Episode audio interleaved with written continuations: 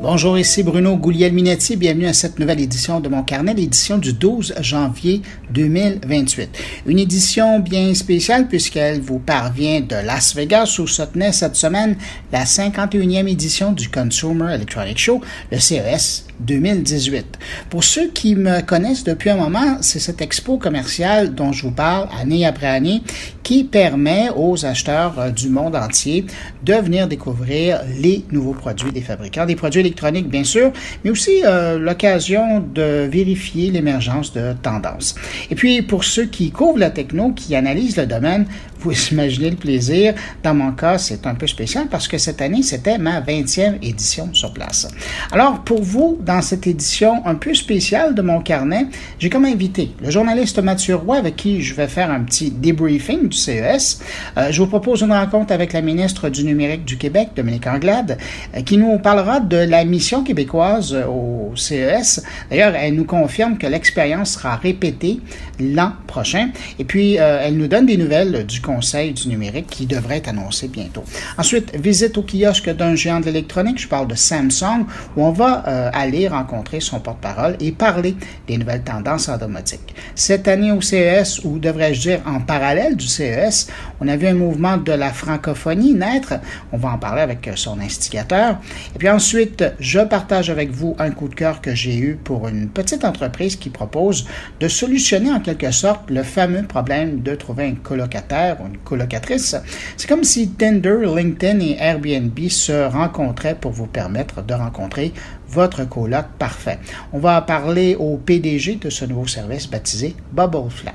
Et puis, pour terminer, tiens, je viens de parler de francophonie. Vous savez, euh, mon intérêt pour l'Afrique, eh bien, pour terminer mon carnet, je vous propose une entrevue au sujet du consortium africain Smart Africa qui était présent au CES. Vous allez voir, avec toutes ces personnes-là, la prochaine heure va passer très rapidement. Et puis, juste avant d'enchaîner avec les entrevues, un mot pour saluer cette semaine une seule personne, Thierry Weber. Vous aurez peut-être reconnu le nom de mon ami et de mon collègue, l'ambassadeur du numérique suisse. Euh, je tenais à le saluer parce que toute la semaine, il a fait des directs sur Facebook et Wiscop pour couvrir le CES et j'ai bien aimé euh, ce qu'il a fait, euh, sa façon décontractée, pas compliquée de couvrir la chose. Et puis aussi, ben, je prends un instant pour le saluer parce que je sais que présentement, il est en avion et écoute ce podcast et je voulais lui faire la surprise de le saluer, surtout souligner son travail. Thierry, c'est toujours un plaisir de te savoir là c'est toujours un plaisir de te regarder et de t'écouter sur euh, Facebook ou sur d'autres plateformes où tu es. Voilà. Euh, sinon, je vous avise que je ne ferai pas de nomenclature de produits ou de services que j'ai vus cette semaine à Vegas parce qu'il y en aurait trop et parce que je l'ai fait en direct hein, euh, pendant toute la semaine sur Twitter. Alors, pour cette édition spéciale du CS de mon carnet, j'avais plutôt le goût de partager avec vous des rencontres avec des gens. Mais rien ne vous empêche quand même de retourner voir les tweets pendant l'écoute du podcast, si vous avez l'occasion, vous les retrouverez sur mon compte Gouliel Minetti sur Twitter ou en cherchant le hashtag CES 2018. Alors, sans plus tarder, je vous remercie d'être là, de m'accueillir entre vos deux oreilles et tout de suite, je vous amène à Las Vegas.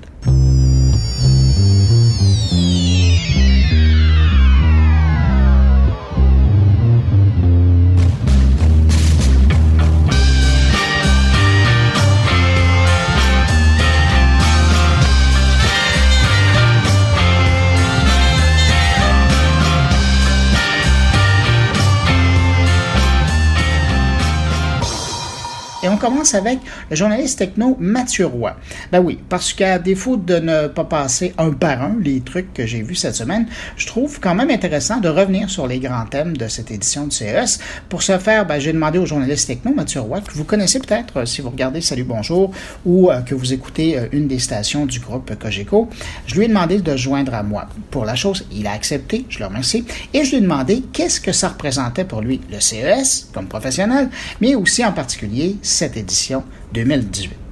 Le CES, pour moi, c'est euh, beaucoup de courses. Euh, c'est pourquoi euh, la première année, tu penses mettre tes beaux souliers, mais très rapidement, tu sais que ça prend des espadrilles pour venir ici. Cette année, je trouve que c'est un CES qui est plus logiciel que matériel. On met beaucoup l'emphase hein, sur... Euh, avant, on parlait de l'Internet des choses. On parle maintenant aujourd'hui de l'intelligence des choses. Donc, les assistants personnels qui rentrent à peu près partout dans ton miroir, euh, sur ton réfrigérateur, dans ta télé, et puis euh, dans, dans, ton auto euh, dans, dans, quelques, quelques semaines, quelques mois. Là. Dans le fond, on en revient à la connectivité des choses. C'est d'arriver, à par exemple, l'exemple de la maison, d'arriver à relier tout cet ensemble-là. Maintenant, c'est de savoir qui va le remporter. Google, Apple qui traîne avec son HomeKit, là, ou Amazon. Oui, exactement. Puis c'est drôle parce que quand on voyait les objets connectés arriver sur euh, le marché ou être présentés au CES, on savait que ça allait être une guerre de qui allait prendre le contrôle. Bon, est-ce que tu allais avoir euh, tous les, euh, les objets connectés d'une même compagnie dans ta maison ou non? Puis aujourd'hui, on se rend compte que finalement, le contrôle, c'est tous les objets qui sont capables de l'avoir. C'est-à-dire que ta télé peut décider de faire préchauffer ton four à 350, puis ton réfrigérateur est capable d'allumer les lumières dans, dans, dans, la salle de séjour. Donc, euh, ça, c'est... Moi, moi j'avais pas vu venir cette tendance-là. Fin 2017, je savais que les assistants personnels, quand Google est débarqué au Canada, plus précisément au Québec, je savais que c'était pas une mode passagère. Google était là pour euh, montrer qu'il était un gros joueur. Et euh, ben, pour nous, au Québec, la, la réponse est assez simple qui l'emportera, c'est Google, parce que c'est le seul qui fait euh, avec euh, le, fait français québécois. Donc, euh, il sait c'est quoi une poutine, il connaît le Canadien de Montréal. Donc, je trouve que Google a, frappé fort et peut-être pas aussi rapidement que j'aurais aimé, mais ça fait au moins trois ans qu'on parle d'assistante personnelle et c'est tout nouveau au Québec. Mais au moins, on en a un qui nous parle avec notre langage. Je trouve ça intéressant tu parles de Google parce que souviens-toi, l'année passée, quand on parlait d'assistants intelligents au CES, c'était Alexa et Amazon, il n'y avait qu'eux. Et là, on a l'impression cette année que Google dit, c'est pas vrai, là. C'est nous autres qui mènent la parade et ils ont mis les moyens cette année pour être présents. C'est énorme. Ils sont partout euh, sur les panneaux réclames, ils sont sur le monorail, euh, ils ont un kiosque à l'extérieur du euh, Convention Center qui est immense. Euh, et puis juste au niveau publicitaire, euh, à la fin 2017, l'assistant Google, les publicités, elles étaient partout sur tous les réseaux de télé, même dans certaines radios. Donc euh, non, c'est vraiment une offensive énorme. En fait, ce qu'on veut, c'est être le premier à rentrer dans votre foyer, parce qu'après ça, c'est un peu comme choisir une banque. C'est compliqué à en sortir. Hein? C'est un écosystème que tu choisis. Mais euh, moi, je dis chapeau à Google là-dessus, parce qu'ils ont décidé de s'attaquer à un géant qui avait déjà lui, envahit le marché, c'est-à-dire Amazon. Ce combat-là, c'est un combat titan. C'est, à mon avis, c'est plus gros que Coke et Pepsi. Hein. Et c'est intéressant ce que tu dis parce qu'il y a un dilemme au niveau des fabricants. Je regardais ce matin, il y a Pioneer qui fait de, l'équipement de divertissement maintenant pour les voitures. Bien, ils ont développé un produit qui est compatible avec le kit d'Apple, un produit qui est euh, accessible ou utilisable avec le kit de Google. Puis, euh, on me disait qu'il y a quelque chose qui se prépare pour Alexa. Alors, eux, c'est trois produits différents parce qu'ils n'arrivent pas à, faire un choix stratégique. Hein. Sauf que je pense qu'il est pas loin le jour que ça sera pas compliqué pour les fabricants de produits. C'est-à-dire que ça va juste être une mise à jour logicielle. Puis à partir de là, ben, ils vont le produit que tu achètes va s'adapter à l'environnement de l'assistant que tu as à la maison. Tout à l'heure, tu parlais du contrôle de la maison. As-tu remarqué cette année comment, ça c'est vraiment en tout cas, c'est un fait, moi, qui m'a marqué. Il y a des années, il y a Sony qui disait tout va passer par le téléphone. Puis encore récemment, on le voyait, il y avait des applications pour contrôler tout dans la maison. Euh, au début, juste avant le CES, LG fait sa grande conférence de presse et présente le robot, son robot euh, Chloé, euh, comme étant finalement le point de contrôle de la maison. Pour eux, ça a mal été parce que le robot a pas, a pas suivi la conférence, n'a pas répondu. Mais, euh, mais c'est intéressant qu'on passe de euh, le contrôle de la maison ou de son environnement par son téléphone. Tu dis non, non, ça sera pas ça. Là. Ça va être toi un robot où vous allez parler, comme tu le disais tout à l'heure, à un appareil qui est branché sur votre maison? Euh, moi, l'avenir, je le vois un peu. Euh, tu arrives de la maison, tu déposes ton téléphone sur un socle et une fois que tu déposes le téléphone, c'est lui qui est le cerveau d'à peu près tout le reste.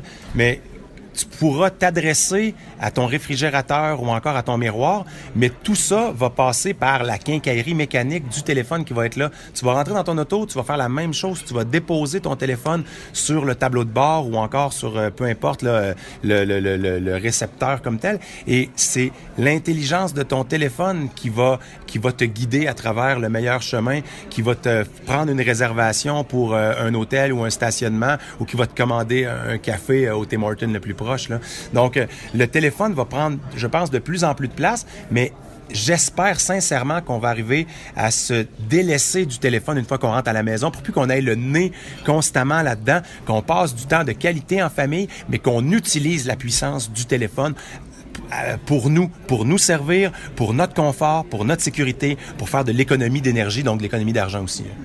Comment tu as aimé cette année la présence des voitures autonomes? Il y en a partout. On parle de ça. On parle du divertissement dans les voitures. De plus en plus, c'est drôle. En 2010, euh, je me souviens, j'avais testé une Jaguar pour le guide de l'auto de, Jacques Duval et j'avais tripé parce que Jaguar, à l'époque, avait un, en bon français, un dashboard, là, un écran devant.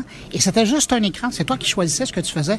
Aujourd'hui, en, en 2018, je regardais les, euh, les kiosques des, des équipementiers d'automobile.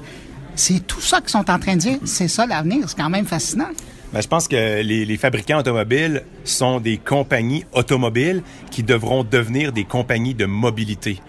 Et la, la, la, nuance, est, elle est mince, mais elle est quand même énorme d'un point de vue stratégique pour eux. Euh, moi, je suis euh, un apôtre des voitures autonomes. Euh, je pense que l'être humain est pas très bon dans la tâche de conduire. Euh, je pense qu'il meurt à peu près 3500 personnes au Canada par année liées à une erreur humaine. C'est beaucoup, ça. Si c'était une maladie, on essaierait de l'éradiquer, on, on, se comprend? Donc, moi, je pense pas qu'on est super bon conducteur. Puis je pense que la technologie peut nous rendre bien meilleure, voit beaucoup mieux que nous et elle a une attention qui est constante. Euh, je ne vais pas me jeter tout de suite dans les bras de la voiture autonome, mais je pense que la transition, elle va se faire et je crois sincèrement que ma fille de 3 ans aura probablement pas besoin de permis de conduire. Je lui souhaite en tout cas, parce que même la relation au véhicule elle a changé.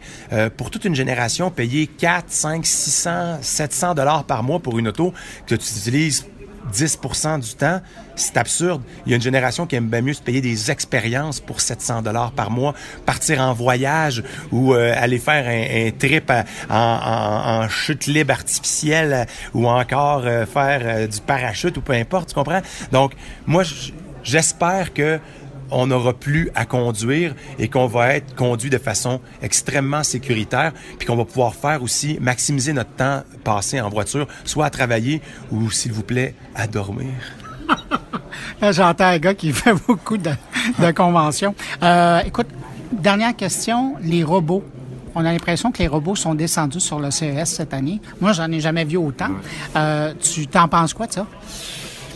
Tant que ça nous sert, euh, tant que, tu sais, on n'oublie pas l'ordre. Euh, j'écoutais Simon Leblanc parler des caisses automatiques là, à, l'épicerie. C'est, euh, d'accord, prenez le premier article, scannez le premier article, mettre l'article dans le sac. T'as peu, là. C'est c'est quoi la magie ici? C'est pas, pas dans ce sens-là que c'est supposé aller. C'est pas toi qui me donne des ordres. Là. Donc, euh, moi, j'aime beaucoup l'idée euh, des, des, robots. Euh, j'aime qu'ils puissent nous donner un, coup de pouce. J'aime qu'ils peuvent remplacer aussi des mains-d'œuvre qu'on n'est pas capable de remplacer. Si, par exemple, un hôtel est pas capable d'avoir des employés pour faire le service aux chambres, ben peut-être qu'un robot avec une sorte de boîte chauffante, ben oui, son petit panier pour venir porter justement le, le, le, le repas qui a été commandé par euh, un, client de l'hôtel. C'est bien moins gênant pour le client d'aller ouvrir comme ça en robe de chambre aussi. Il faut regarder par l'œil la porte. Euh, écoute, avant de te laisser retourner à ton marathon, il y a un éléphant dans la pièce. Ça a été amusant cette semaine parce que j'ai comme l'impression que c'est là que les journalistes ont fait comme... Et c'est euh, le moment où il y a eu la panne de courant dans le centre des conventions où se tient une partie du CES. ça te fait réfléchir à quoi, ça, de voir que tout est arrêté là, pendant un moment? ça prend un plan B. c'est ça à quoi je pense parce que c'est difficile de vendre bien la technologie si tu n'as pas d'électricité. Donc, euh, c'est vraiment le pire scénario pour euh, le, CES que de manquer d'électricité. Euh, mais l'organisation est vraiment impeccable. partout dans le salon, on était quand même capable de voir et de consulter les différents kiosques qui étaient là.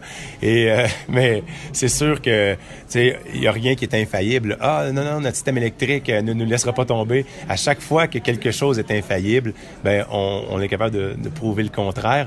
Mais euh, derrière tout ça, j'ai remarqué aussi des gestes absolument généreux de notre fameuse préposée à l'accueil, euh, Phyllis, qui est venue me porter une pointe euh, de gâteau pour me déstresser parce que j'avais de la radio à faire. Puis là, j'avais pas Internet. Puis là, ça fonctionnait pas. Puis là, elle dit « Just for you to be calm ». Elle est venue me porter un petit morceau de gâteau. J'étais comme « Ah, c'est donc bien gentil ». Les contacts humains, hein, ça, un robot ne vous l'offrira pas. Il va être en panne. ça c'est ça, il va être en panne. Mathieu, je te laisse courir. Merci pour ton temps, puis euh, bonne fin de CES. ça me fait plaisir. Merci à toi les propos de Mathieu Roy.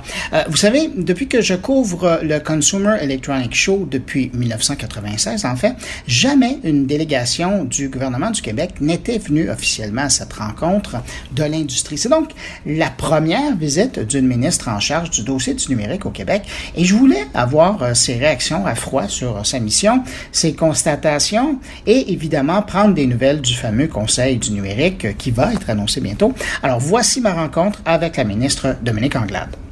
Dominique Anglade, première réaction? Ben, quelle effervescence! Euh, D'abord, c'est le mot qui me vient en tête de voir toutes les technologies qu'il y a. Et euh, moi, ce qui m'a particulièrement impressionné, c'est d'aller dans le, la, zone Eureka avec tous les startups. Puis on a l'impression que ces startups-là, ben, il va y avoir des, euh, de, de, ces idées-là qui vont être commercialisées euh, l'année prochaine quand on va revenir. Euh, alors, c'est ce qui m'a d'abord et avant tout marqué. Et puis, je, je, constate que nos, nos, entreprises québécoises, ben, elles rayonnent. il y en a 48 qui font partie de la mission, mais il y en a beaucoup plus qui sont présentes. Hein? Alors, euh, nous sommes au-delà de probablement 100 entreprises euh, québécoises. Donc, si on se structure encore davantage, on aura encore une plus grande force de frappe euh, les années, les années à venir. Mon Dieu, je vais poser tout de suite la question dans ce cas-là. Est-ce que ça veut dire que la représentation québécoise pourrait être plus organisée, plus encadrée pour en faire un plus gros impact, par exemple comme les Français peuvent le faire?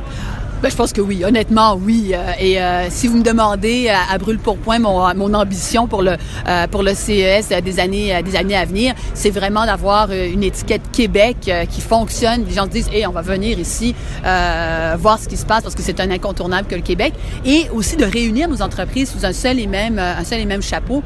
On voit aujourd'hui qu'il y a certaines de nos de nos startups qui sont à différentes places. On peut les mettre plus ensemble. Alors ça a été c'est une expérience où on voit qu'il y a un potentiel de croissance et de développement important.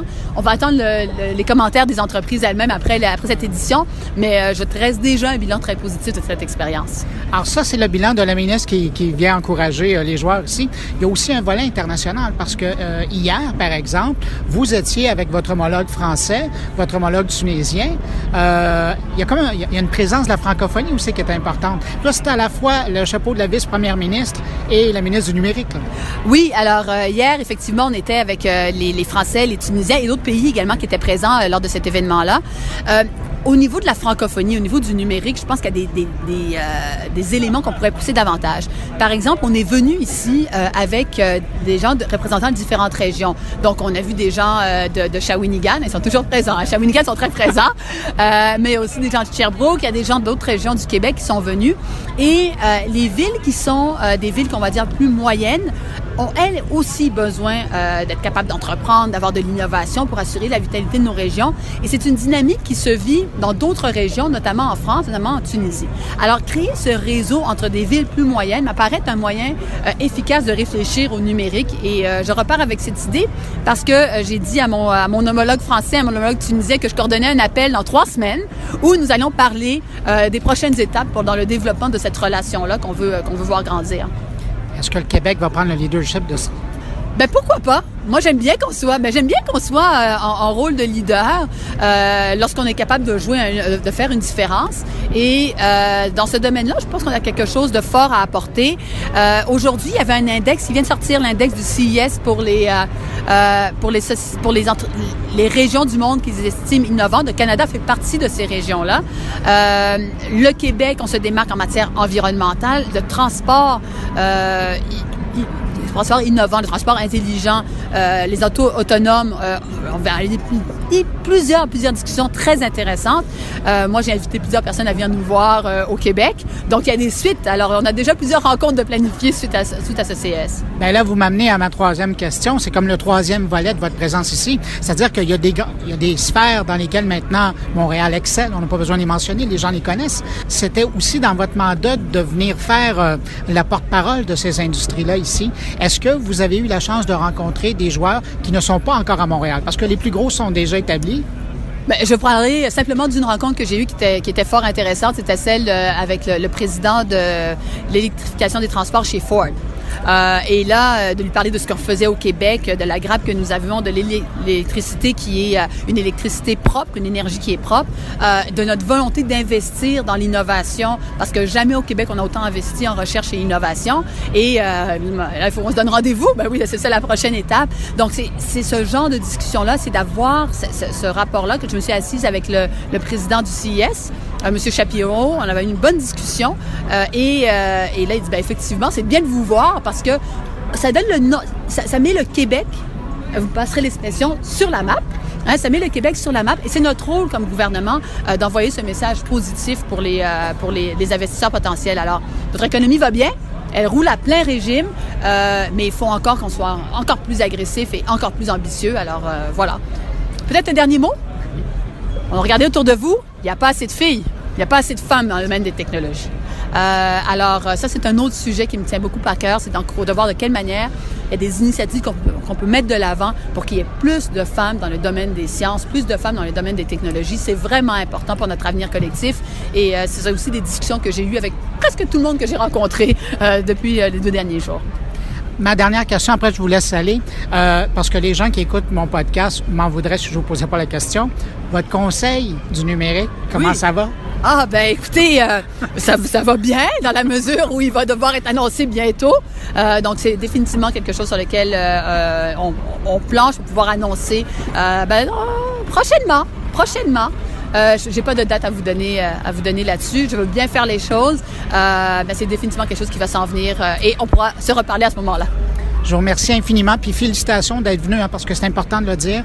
Vous êtes quand même la première représentante officielle du gouvernement du Québec, tout gouvernement confondu, depuis que l'Internet existe et que les technologies existent. Je vous remercie d'avoir été là. Je, ça fait longtemps que j'en parlais, moi, que ce serait bien que le Québec soit là. Puis enfin, vous l'avez fait. Puis en rencontrant M. Shapiro, ben, vous avez officialisé le fait que le Québec veut être présent. Alors, merci Absolument. beaucoup. Merci à vous. Merci beaucoup. Voilà, c'était les propos de Dominique Anglade. Là, je vous amène avec moi dans l'immense kiosque du géant sud-coréen Samsung pour découvrir les nouvelles tendances en chez Samsung. Pour faire cette visite virtuelle, nous sommes en compagnie du porte-parole de Samsung au Québec, François Desrosiers. La grosse vedette cette année, je pense que c'est votre euh, écran téléviseur de Wall euh, qui vous permet, si j'ai bien compris, de prendre votre savoir-faire commercial et de l'amener dans le consommateur? Plein ça. Donc, on s'est servi de l'expertise qu'on a dans le domaine commercial, puis on a intégré ça pour le consommateur. Donc, c'est une technologie micro-LED. C'est un téléviseur qui est modulaire. Donc, euh, on présente ici un 146 pouces, mais en fait, c'est personnalisable euh, au goût du client, au niveau de la grandeur, de l'aspect. Donc, c'est tous des blocs qui s'entrecroisent et qui permettent de former l'écran, mais qu'on ne voit pas ces fameux blocs-là. Mais ça, ça veut dire que le consommateur pourrait vraiment passer une commande chez un marchand et avoir le, la grandeur qu'il voudrait, selon le mur? On n'a pas tous Ultimement, les détails. là? On n'a pas tous les détails, mais ultimement, si on parle de modulaire, c'est qu'on donne une flexibilité au client euh, que j'ai jamais vu normalement dans un téléviseur. Donc, euh, on va avoir les détails plus tard, c'est sûr, mais euh, ultimement, je pense qu'on y va vers une plus grande flexibilité jamais vue. Là. En tout cas, au CES, là, c'était de le montrer pour que les gens le voient, que les acheteurs le voient. Puis après, on verra pour la suite pour les prix et la distribution. Euh, il y a quelque chose que je voulais voir avec vous, c'est que dans les années passées, euh, chez Samsung, mais aussi chez d'autres fabricants, on misait beaucoup sur le téléphone, parce que vous, vous êtes aussi fabricant, c'est un grand groupe. On misait beaucoup sur le téléphone pour la domotique à l'intérieur de la maison. Puis cette année, en vous écoutant, en écoutant les autres, je suis en train de me rendre compte que finalement, ben, ça va peut-être pas passer juste par le téléphone, mais qu'on est en train de voir que votre grand patron parlait d'une maison connectée en 2020, si je me trompe pas. Tous vos objets vont être interconnectés. Exactement. On s'est engagé en 2015 à ce que tous nos produits qu'on lancerait euh, en 2020 soient 100% connectés. On est rendu en 2017 à 90% environ. Donc nous, on pense que ça va s'intégrer dans un écosystème. Oui, sur le cellulaire, le, le mobile, c'est important, mais on veut que ça soit facilement accessible, le panneau de contrôle, si on peut dire, soit dans la maison, peu importe dans le fond où le client se trouve, à la maison, euh, sur son frigo, à la maison, sur son téléviseur, sur son, mobile évidemment, mais même en déplacement dans la voiture. Euh, on veut que tout s'entrecroise, puis on essaie aussi d'éliminer le plus possible les barrières. Euh, on veut garder cet écosystème-là ouvert avec notre acquisition de SmartThings. On lance une nouvelle version au printemps, donc qui va intégrer beaucoup de nos applications qui sont séparées actuellement. On va tout les regrouper ensemble, puis on va aussi intégrer notre nouveau contrôleur vocal intelligent Bixby dans toute l'équation. Dans le fond, avec plusieurs partenaires, SmartThings, on, essaie d'éliminer les frontières finalement entre euh, juste l'écosystème Samsung et les autres partenaires. Donc, on veut essayer de donner une flexibilité aux clients pour que peu importe ce qu'ils ont comme équipement, ils puissent l'utiliser de façon simple sans qu'il y ait de barrière. On travaille fort avec l'association, la, l'alliance euh, open source. Exactement, pour, pour éliminer le plus possible les barrières. Et elle est où la difficulté là-dedans? Parce que dans le fond, puis j'aime ça la façon que vous le présentez, parce que c'est pour faciliter la vie au consommateur, à l'utilisateur. Mais le défi pour vous, pour une entreprise comme Samsung, il est où? D'arriver à convaincre les autres que vous avez des millions et des millions de consommateurs, puis que ça serait intelligent de leur part de venir euh, les, les rejoindre par votre réseau, par votre système? Je pense qu'on est dans une position clé chez Samsung avec tous les produits qu'on fabrique pour justement offrir cette infrastructure-là. Je pense qu'il y a aussi une, sensibilité de sécurité qui est importante à, garder en tête. Donc, euh, mais on travaille fort, c'est ça, avec nos partenaires pour essayer d'éliminer ces fameuses barrières-là, puis de simplifier la vie de nos, de nos clients, dans le fond, avec les produits que les gens ont déjà chez eux, mais qu'on voudrait juste combiner et faire fonctionner ensemble, dans le fond. Il n'y a rien de plus tannant que d'avoir trois applications ou quatre applications pour contrôler nos, affaires. Si on pouvait en avoir juste une, il me semble que ce serait tellement plus simple. En tout cas, c'est ce qu'on vise, nous, euh, chez Samsung. C'est de ne pas revivre le syndrome de la zapette ou de la télécommande à nouveau. Exactement, puis offrir une flexibilité. Si c'est la zapette qu'on veut utiliser, mais ben, pourquoi pas est-ce qu'on pourrait pas l'utiliser? Mais si on préfère le mobile, nous, ben, on pourrait le faire aussi, ou la télé, ou le frigo, ou voilà, les possibilités, on veut les possibilités les rendre les plus, le plus possible et flexibles pour que les gens n'aient pas à s'habituer à un système, mais qu'ils puissent déjà utiliser quelque chose qu'ils sont habitués. Au début de l'entrevue, on parlait du Wall, le, téléviseur, euh, qui est la grande vedette, mais pour vous, qui avez fait le tour de vos produits, qui en parlez, euh, après avoir présenté euh, cet écran, ce nouvel écran-là ou cette nouvelle façon d'approcher l'écran, qu'est-ce qui est important pour vous au CES, pour Samsung? Je pense qu'il y, a beaucoup, beaucoup de domaines où on touche. On essaye vraiment d'intégrer tous ces domaines-là ensemble. Donc, euh, on touche à beaucoup de domaines, mais on veut que les domaines soient ensemble, dans le fond. C'est intégrer tout ça.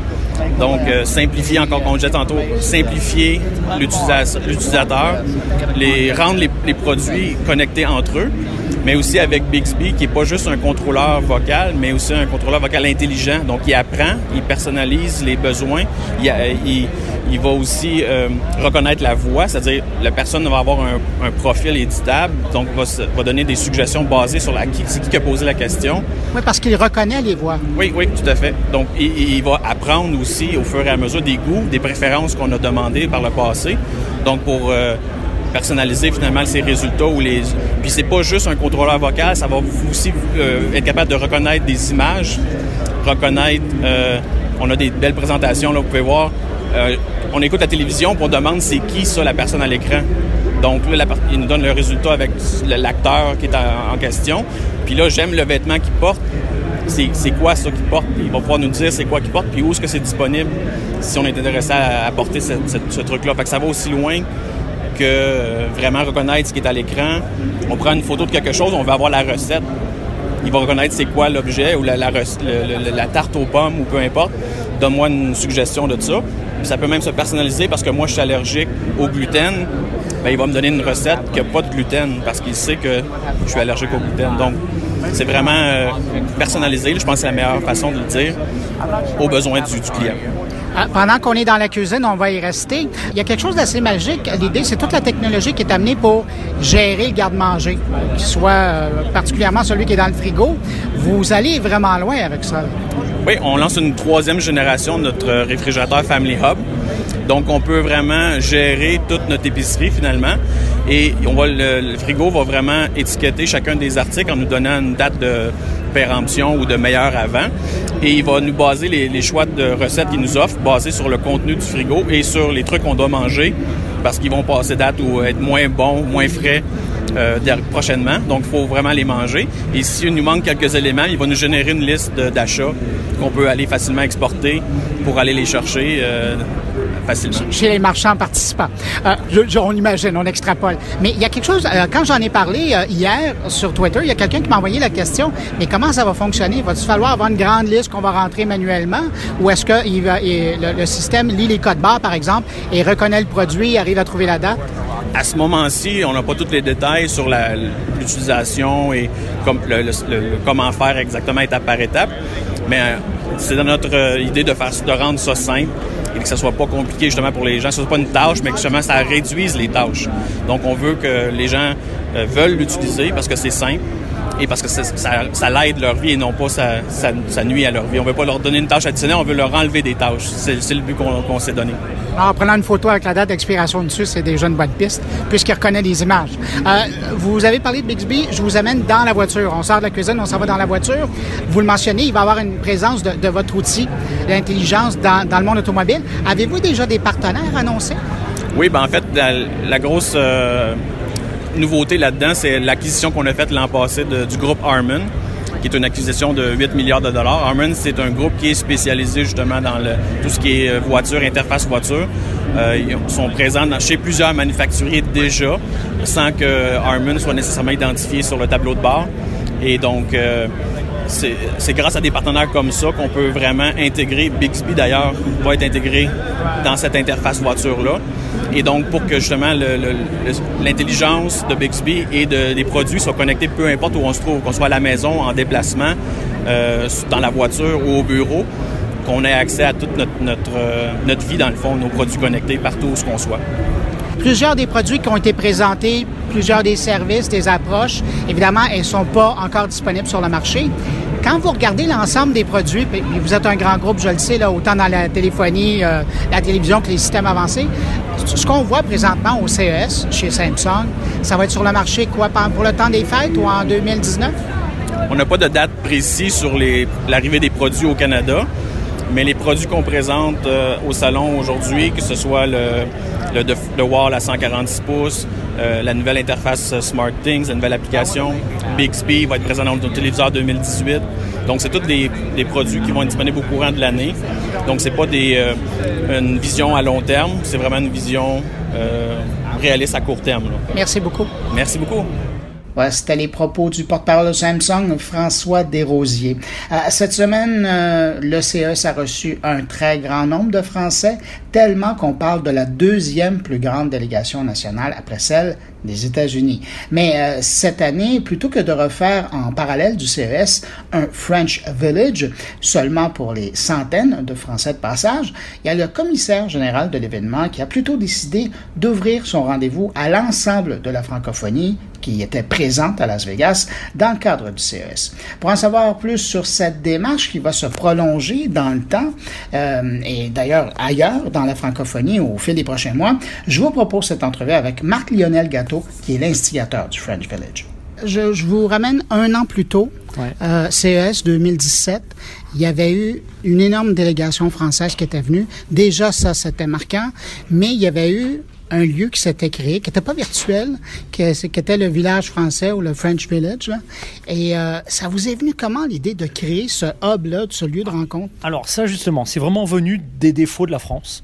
C'est non, mais il faut le dire, c'est très clair. C'est qu'en France, bah oui, on était massif. Je pense qu'il y a cette dynamique vraiment réelle euh, de, de développement de, de, business, de création de valeur, euh, avec effectivement une présence massive au CIS. Mais le problème, c'est qu'en France, c'est la ville des clochers, des villages. Chacun, il y avait 4000 Français et chacun faisait sa soirée dans son coin, euh, etc. Alors d'un côté, on avait des délégations d'acheteurs, on a les plus grosses boîtes. De, nous, c'est le CAC 40, c'est les grandes entreprises françaises. De l'autre, il y avait des délégations d'offreurs Et le soir, en gros, ils se rencontraient bah, sur ce grand hangar géant qui est Eureka Park, mais le matin avant que ça ouvre et le soir, bah, ils ne se retrouvaient jamais. Donc c'était, ils faisaient du tourisme, très bien, tout va bien. Enfin, quand une start-up qui démarre a besoin de s'accélérer et qu'elle a mis, euh, je sais pas moi, 4000 dollars pour venir euh, depuis l'Europe ici, elle a peut-être envie de continuer à, à se voir. Et pendant la journée, on s'est aussi dit, mais c'est quand même idiot que les Français fassent du business entre eux et si on le faire en dehors. Donc ça, c'était le, le constat initial. Voilà. Et là, et puis ça a été un, si je résume, ça a été un gros succès. Ouais, Ben, assez pour qu'on en parle encore aujourd'hui. Et là, moi, ma grande surprise, c'est que cette année, bon, vous avez fait rebelote, ça revient, mais là, vous avez été assez brillant pour ouvrir ça à la francophonie. Alors, Complet. Ouais. Pourquoi? Mais alors ça, pour le coup, c'est vraiment les valeurs, parce que là, on on change de, on change d'univers. Moi, je pense qu'aujourd'hui, euh, il s'agit pas. euh, moi, je suis un homme de, de- de digital, un homme de développement éco. Je suis très à l'aise avec ça. Et moi, je suis souvent, non pas énervé, mais que cette francophonie, on en fasse souvent un instrument. Alors évidemment qu'on est tous fiers de notre culture, on est fiers de notre gastronomie, on est fiers de nos musées, mais cette langue, elle n'est pas là pour le musée, elle est là pour accélérer des affaires entre des continents. Et là, c'est un beau symbole parce que il y a des, il va y avoir des représentants de plein de pays francophones, mais les trois piliers fondateurs, ça va être le Québec, donc porte d'entrée vers l'Amérique du Nord, euh, la France, on l'espère, corridor d'entrée vers l'Europe, et la Tunisie, corridor d'accélération vers cette Smart Africa qui offre un potentiel de développement mais phénoménal autour d'une langue. Alors après, on n'est pas dans une logique de fermeture, etc. pas du tout. hein. On est très à l'aise, on est tous anglophones, on multilingue, peu importe avec ça, mais c'est clair que la culture française, euh, les valeurs qu'on peut échanger, le fait aussi que ça nous protège, hein, parfois, il faut aussi dire les choses, c'est-à-dire que la langue c'est aussi une forme de protection de marché par rapport aux géants anglo-saxons, hein, les GAFA ou les GAFAM comme on dit. Donc si on arrive à créer des corridors plus rapides, à, jouer en complicité, bah, c'est une bonne chose. Donc c'est parti à la fois d'une approche macro, regarder les continents, mais aussi un autre phénomène, celui-là, c'est une autre valeur forte du French Village, c'est l'importance des territoires. Je connais bien le Québec, j'ai quelques amis euh, sur le territoire. Nous, évidemment, que faire des ponts entre Paris, Montréal, Québec, euh, Lille, euh, Lyon, bien sûr, mais entre Magog, Saint-Hyacinthe, Rimouski, Shawinigan et Nevers, Perpignan, Roubaix, etc. Eh bien, il y a une envie, c'est-à-dire que les territoires, soit ils sont capables de rester dans la course, et ça c'est en créant vraiment des, corridors. Donc Saint-Hyacinthe, par exemple, sur, euh, au hasard, hein, la Smart Agri, en lien avec euh, bah, le pays du Charolais à Nevers, euh, Shawinigan, euh, qui a des gros projets avec le DigiHub autour euh, de la Smart Industrie, eh ben, en lien avec euh, des pôles industrie dans le nord de la France, etc. Donc ces corridors, il y a vraiment des envies au niveau des territoires une façon d'accueillir les boîtes dans leur accélération qui sera peut-être différente des capitales qui sont repues quand même, qui elles sont vraiment dans un mouvement. Les 40, les 50 plus grandes métropoles, donc Montréal en fait partie, sont véritablement en accélération autour de la croissance économique. Mais attention à ne pas oublier les territoires. Donc là, il y a vraiment deux, deux mots-clés. C'est créer des corridors entre les continents, entre les villes, entre... et, et partir du maillon le plus petit, c'est les territoires. De quoi vous êtes le plus fier quand vous regardez l'événement, autant cette année que, l'an passé? Est-ce que c'est le fait que les politiques ont adopté votre rendez-vous ou que les gens d'affaires aient adopté Non, votre rendez-vous? Moi, ce, ce dont je, enfin, je suis plus fier, il faudra le faire, la démonstration, parce que là, on est à la deuxième édition. En tout cas, ça répond bien. Ce dont on est en tout cas le plus fier, c'est qu'on arrive, on essaye de, de vraiment d'être dans un collectif. C'est cette notion de collectif, on fait donc travailler les acteurs ensemble, Euh, les, les Québécois, les Français. Euh, L'idée, demain, on va faire une grande soirée, c'est la soirée francophonie. Son objectif va être très simple. Les Québécois vont arriver entre eux, les Français vont arriver, euh, la région Occitanie, la région euh, euh, sud, Hauts- Hauts-de-France et autres. Et l'idée, c'est de les faire repartir non pas en mode géographique, mais un, le Smart Home d'un côté, Smart Factory de l'autre. On a pris des mots anglais parce qu'on n'a pas peur aussi d'aller approcher les anglais, les anglo-saxons. Mais vraiment, c'est ça. C'est l'usine digitale. Ben, toi, tu es euh, en Tunisie, tu as des choses à raconter. Viens réfléchir avec nous. Donc, de casser tout ça et de dire, ben voilà, il y a des startups, des territoires, des grandes entreprises, des financeurs. Tous ces gens-là, on les met par secteur et on les fait travailler ensemble. Donc si on arrive, hein, c'est vraiment l'objectif de cette année, à faire travailler les, acteurs ensemble, on n'aura pas perdu notre temps. Et si ça fonctionne comme vous voulez, Est-ce que vous attendez encore un an avant de faire un rendez-vous? Ou entre les CES, vous pensez faire quelque Ben, Je chose? crois que vous êtes bien informé. Non, c'est vraiment ça l'idée. C'est-à-dire que nous, je ne dis pas qu'on est là pour disrupter le CES. C'est bien qu'il y ait des très grands rendez-vous mondiaux euh, et tout le monde vient, super. Mais enfin, quand on repart avec 800 cartes euh, en trois jours et qu'on a vu le monde entier, c'est pas tous les jours facile à administrer. Et quand on rentre justement, alors reparlons de Magog, de Saint-Hyacinthe, de Rimouski, etc. Qu'est-ce qu'on fait avec tout ça? Donc nous, l'idée elle est simple. C'est que si ces collectifs que je viens d'évoquer, ils se créent avec ben, voilà un, Gaspésien, un gars du Bas-Saint-Laurent, un gars d'Occitanie, un gars de Tunisie, et pas que de Tunis, hein, de toutes les, les régions. Parlons de smart tourisme. Eh bien, ça va être très simple. On veut créer tout au long de l'année, non pas des salons, parce que ça, il faut tout réinventer. Mais on a des projets, et ça a été euh, testé, de démonstrateurs. Alors, qu'est-ce que c'est qu'un démonstrateur? Ben, C'est le fait d'amener dans un tout petit territoire. Carrément, on va plus parler de la smart usine, on va construire avec euh, une, deux, trois tonnes de décor un décor d'usine. On va prendre toute la chaîne de valeur de l'usine en disant, bon ok, voilà les 22, les 50 démos qui font l'usine de demain. Alors nous, déjà, c'est à Rimouski, sur les 50, on en a combien? On en a 10, ok. Dans le reste du Québec, on en a, on en a 30. Il reste encore 10, 15 technos, eh ben, où, euh, en échangeant un petit peu avec le collectif, on s'est rendu compte que, tiens, du côté de la Tunisie, du côté de l'Afrique, du côté de la France, il y a des choses intéressantes corridors d'accélération pour les accueillir et donc attractivité de boîtes qui vont pas forcément s'installer qu'à Montréal. Là, pour le coup, elles s'installent à Rimouski parce qu'il y a une chaîne de valeur qui vient de se monter. Et ce qui marche en inter, euh, en entrant, marche en sortant. C'est-à-dire qu'au lieu de faire de l'expansion de l'attractivité territoriale tous azimuts, c'est de réfléchir avec des démonstrateurs qui vont progressivement mailler, on l'espère en tout cas, eh bien, les territoires sur des territoires d'excellence avec une vraie complicité entre les territoires pour que cette chaîne de valeur elle puisse du plus local au plus international être très rapidement couverte. Je ne sais pas si je suis très clair parce que le, le concept est assez euh, novateur. On l'a testé nous déjà entre villes, entre régions, en France, en Europe. Et maintenant c'est vrai qu'on a envie, euh, sans, sans grand stress, de créer ces, ces corridors et ces liens au niveau, au niveau mondial. quoi. Et la francophonie c'est génial pour ça. Ça finit bien l'entrevue, cette phrase-là. Euh, Marc Lionel, euh, je vous souhaite un, un bon CES et puis euh, merde pour la suite. Ah ben, un grand merci. Merci. Voilà, c'était les propos de Marc-Lionel Gâteau, qui est le créateur du fameux French Village. Ah ben là, je me fais un petit plaisir, mais je suis certain que ça va peut-être aider quelqu'un à l'écoute présentement. Dis quelqu'un, peut-être plusieurs personnes. Je partage avec vous un coup de cœur que j'ai eu pour une petite entreprise qui propose de solutionner le fameux dilemme des colocataires. C'est comme si Tinder, LinkedIn et Airbnb se rencontraient pour vous permettre de rencontrer votre coloc parfait. Je me suis entretenu avec le PDG de Bubble Flat, c'est notre service, Nicolas Comte. On l'écoute. Alors Bubble Flat, c'est un site internet et bientôt une application mobile qui permettent aux colocataires, étudiants et jeunes actifs de se retrouver à partir de centres d'intérêt, de modes de vie et euh, potentiellement pour les étudiants par école. Donc nous, nous avons deux parties sur notre plateforme.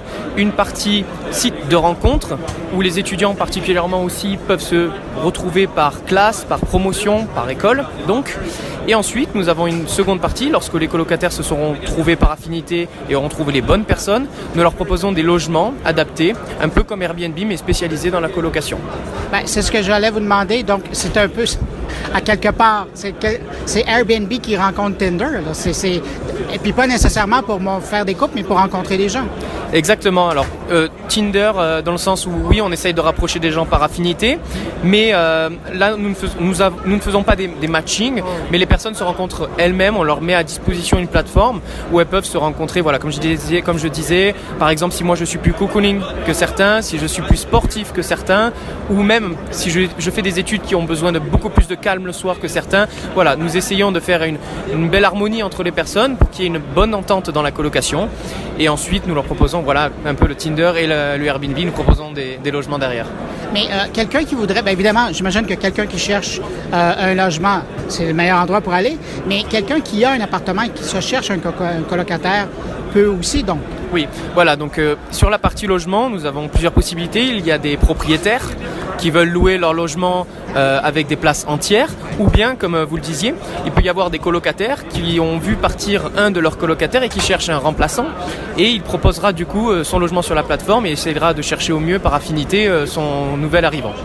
Un utilisateur qui voudrait profiter de votre service, ça coûte combien? Comment ça fonctionne?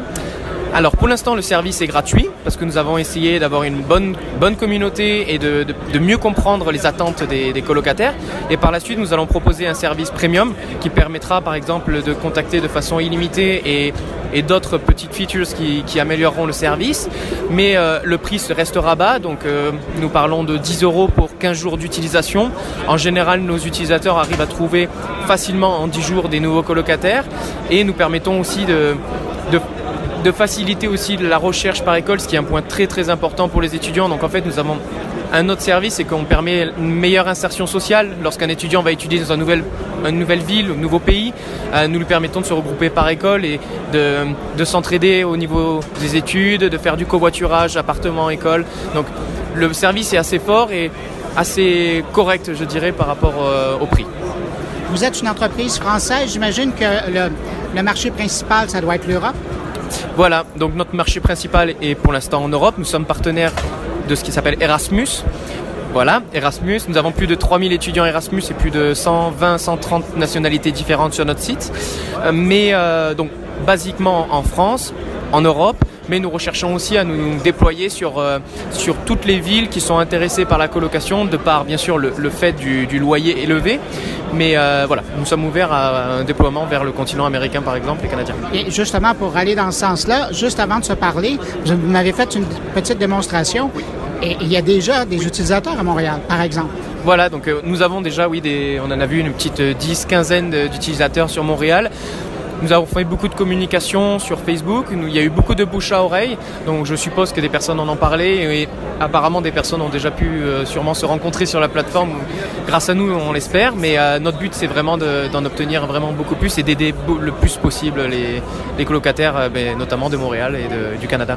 Alors quelqu'un qui est intéressé à essayer le système, à voir si ça peut servir, où il se rend exactement? Alors, il se rend sur euh, www.bubbleflat.com. Euh, il a juste à, s'inscrire gratuitement pour l'instant.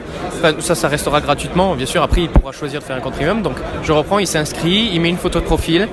Il donne des critères sur lui. Est-ce qu'il est plutôt sportif, comme je disais, ou cocooning, ou végétarien? Ensuite, il met euh, une petite description s'il le souhaite.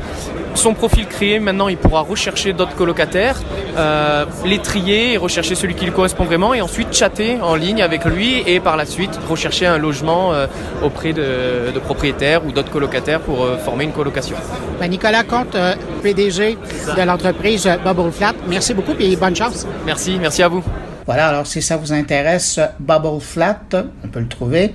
Et c'était la voix de Nicolas Comte, qui est le grand patron, le créateur du service en ligne.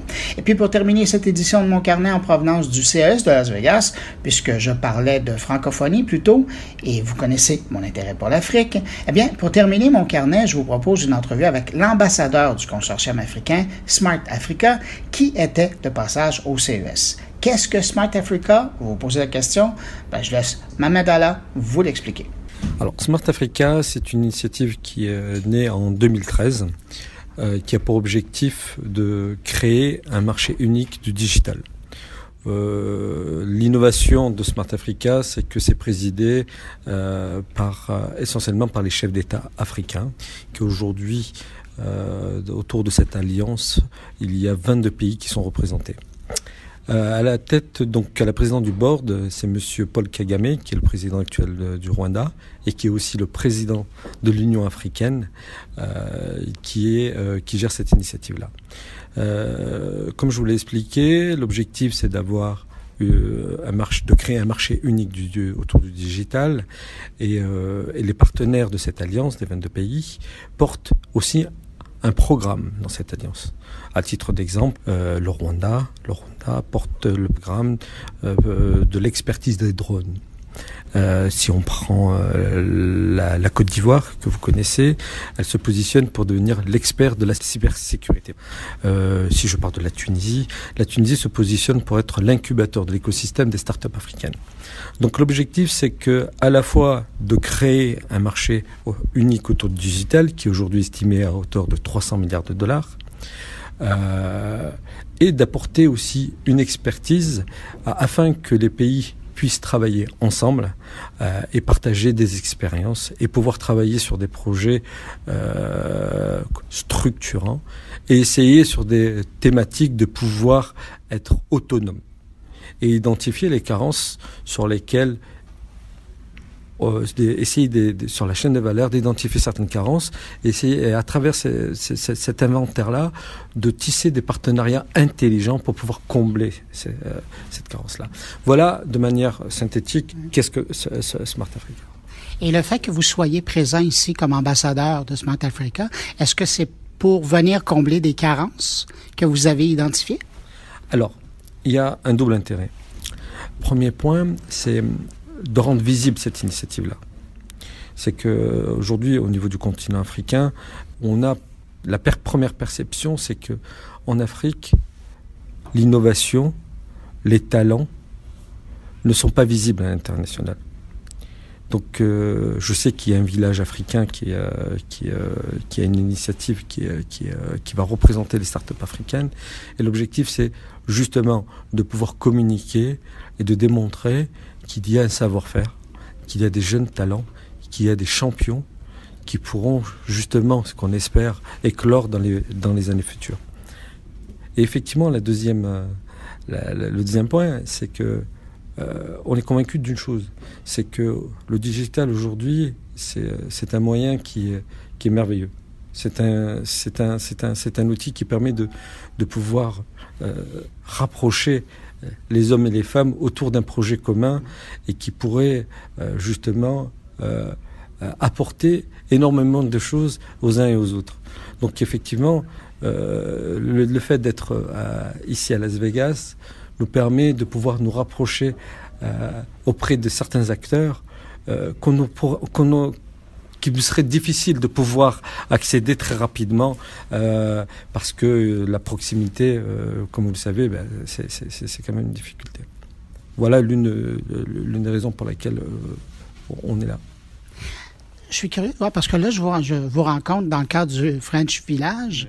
c'est une initiative justement pour rassembler les francophones qui sont présents dans le cadre du CES. S'il n'y avait pas eu cette initiative-là, est-ce que vous seriez tout de même venu pour chercher des partenaires ou est-ce que euh, le fait qu'il y a une communauté francophone maintenant qui est visible, euh, qui se fait entendre, qui se fait voir, est-ce que ça, c'est un appui de plus dans votre démarche pour trouver des, des, partenaires à l'international?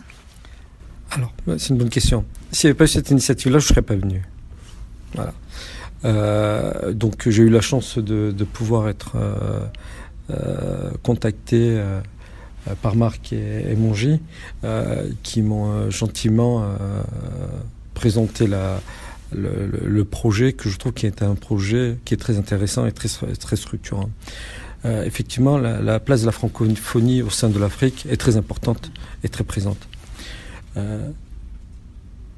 Et le fait d'être là, aujourd'hui va me permettre, justement parce que par, rapport à notre histoire et par rapport à nos relations, de pouvoir essayer de booster euh, euh, certaines initiatives qui sont en train de s'essouffler.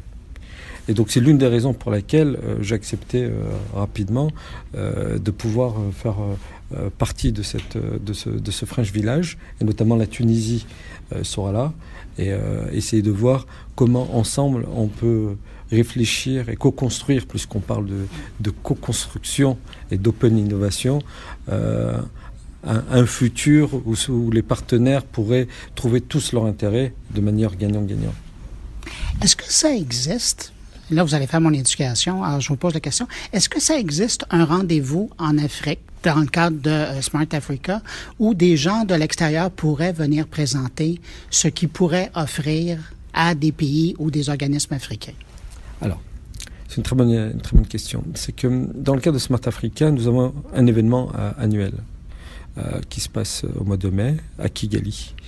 Euh, ce qu'il faut, si vous permettez, il faut aussi que euh, je tiens à remercier Docteur Touré, qui est donc le directeur exécutif de cette initiative-là. Je vous ai présenté tout à l'heure donc le président du board, Paul Kagame, mais sans Docteur Touré, qui était le secrétaire général de l'IUT, cette initiative-là n'aurait pas existé.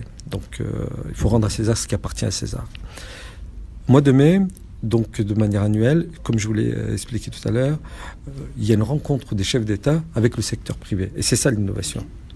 Donc le secteur privé peut être partenaire et peut adhérer à cette initiative-là et effectivement pouvoir exposer de manière directe avec les décideurs. Et c'est ça qui est intéressant.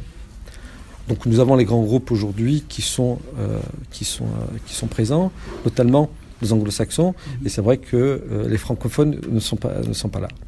les Chinois sont, sont là, et donc il y a une opportunité. La deuxième opportunité, c'est que en marge de Smart Africa, au mois de septembre 2018, il nous espérons mettre en place un CES euh, africain. Donc c'est une initiative euh, qui a été acceptée par l'ensemble des chefs d'État et qui aura lieu à Tunis. Étant donné que la Tunisie se positionne comme être l'incubateur de l'écosystème des startups africaines, et l'objectif a de, deux objectifs. Premier, c'est de, euh, de prendre conscience que les chefs d'État ont des pépites dans leur territoire, dans leur pays. Ça, c'est important. De deux, de démontrer qu'il est possible de faire de belles choses en Afrique et il est possible d'avoir un espoir. Et l'objectif, c'est qu'il y a un rêve africain. Et ça, ça passe par des success stories et de mettre en avant des success stories et d'essayer de montrer quelles sont les voies possibles pour pouvoir justement rayonner sur le continent, mais aussi au-delà du continent. Donc voilà euh, les types d'initiatives où euh, on peut justement euh, faire participer nos partenaires pour être visibles et présenter leur savoir-faire pour pouvoir combler à des besoins sur des opportunités business ou pour pouvoir tisser des partenariats et proposer leur savoir-faire. En terminant, à titre d'ambassadeur de Smart Africa, votre mission cette semaine à Las Vegas, elle sera réussie? À quelles conditions? Qu'est-ce qui fera que vous partirez avec un large sourire? Alors ce sera, euh, je pense, par le nombre de, entre guillemets, je vais parler avec un titre de commercial, nombre de prospects qui seront convaincus de cette initiative-là et qui me donneront euh, leur OK pour euh, participer euh, et adhérer à cette alliance-là. Je vous remercie beaucoup pour cette entrevue. Puis je vous souhaite un bon CES. Merci bien et à vous aussi. Voilà les propos de Mohamed Allah, qui est ambassadeur de Smart Africa. Ben voilà, c'est tout pour cette édition spéciale de mon carnet en provenance du CES de Las Vegas cette semaine. N'hésitez pas à passer le mot autour de vous si vous pensez que mon carnet, mais en particulier cette édition spéciale, euh, pourrait intéresser vos connaissances ou vous leur dites, ça va me faire plaisir qu'ils viennent écouter. Si vous désirez me laisser un mot, un commentaire, suggestion, vous pouvez le faire en passant par la page Facebook de mon carnet, par le biais de mon compte Twitter sur ma page SoundCloud ou encore dans la version blog de moncarnet.com. Merci d'avoir été là. Je vous rappelle que vous pouvez trouver mon carnet en édition régulière, même en édition spéciale, chaque semaine sur iTunes, Google Play, Balado Québec, Réseau, TuneIn Radio, Player.fm et évidemment la maison sur SoundCloud. Je vous souhaite une excellente semaine. Je vous retrouve vendredi prochain avec tout mon entourage sonore comme d'habitude. Je vous dis au revoir de Las Vegas.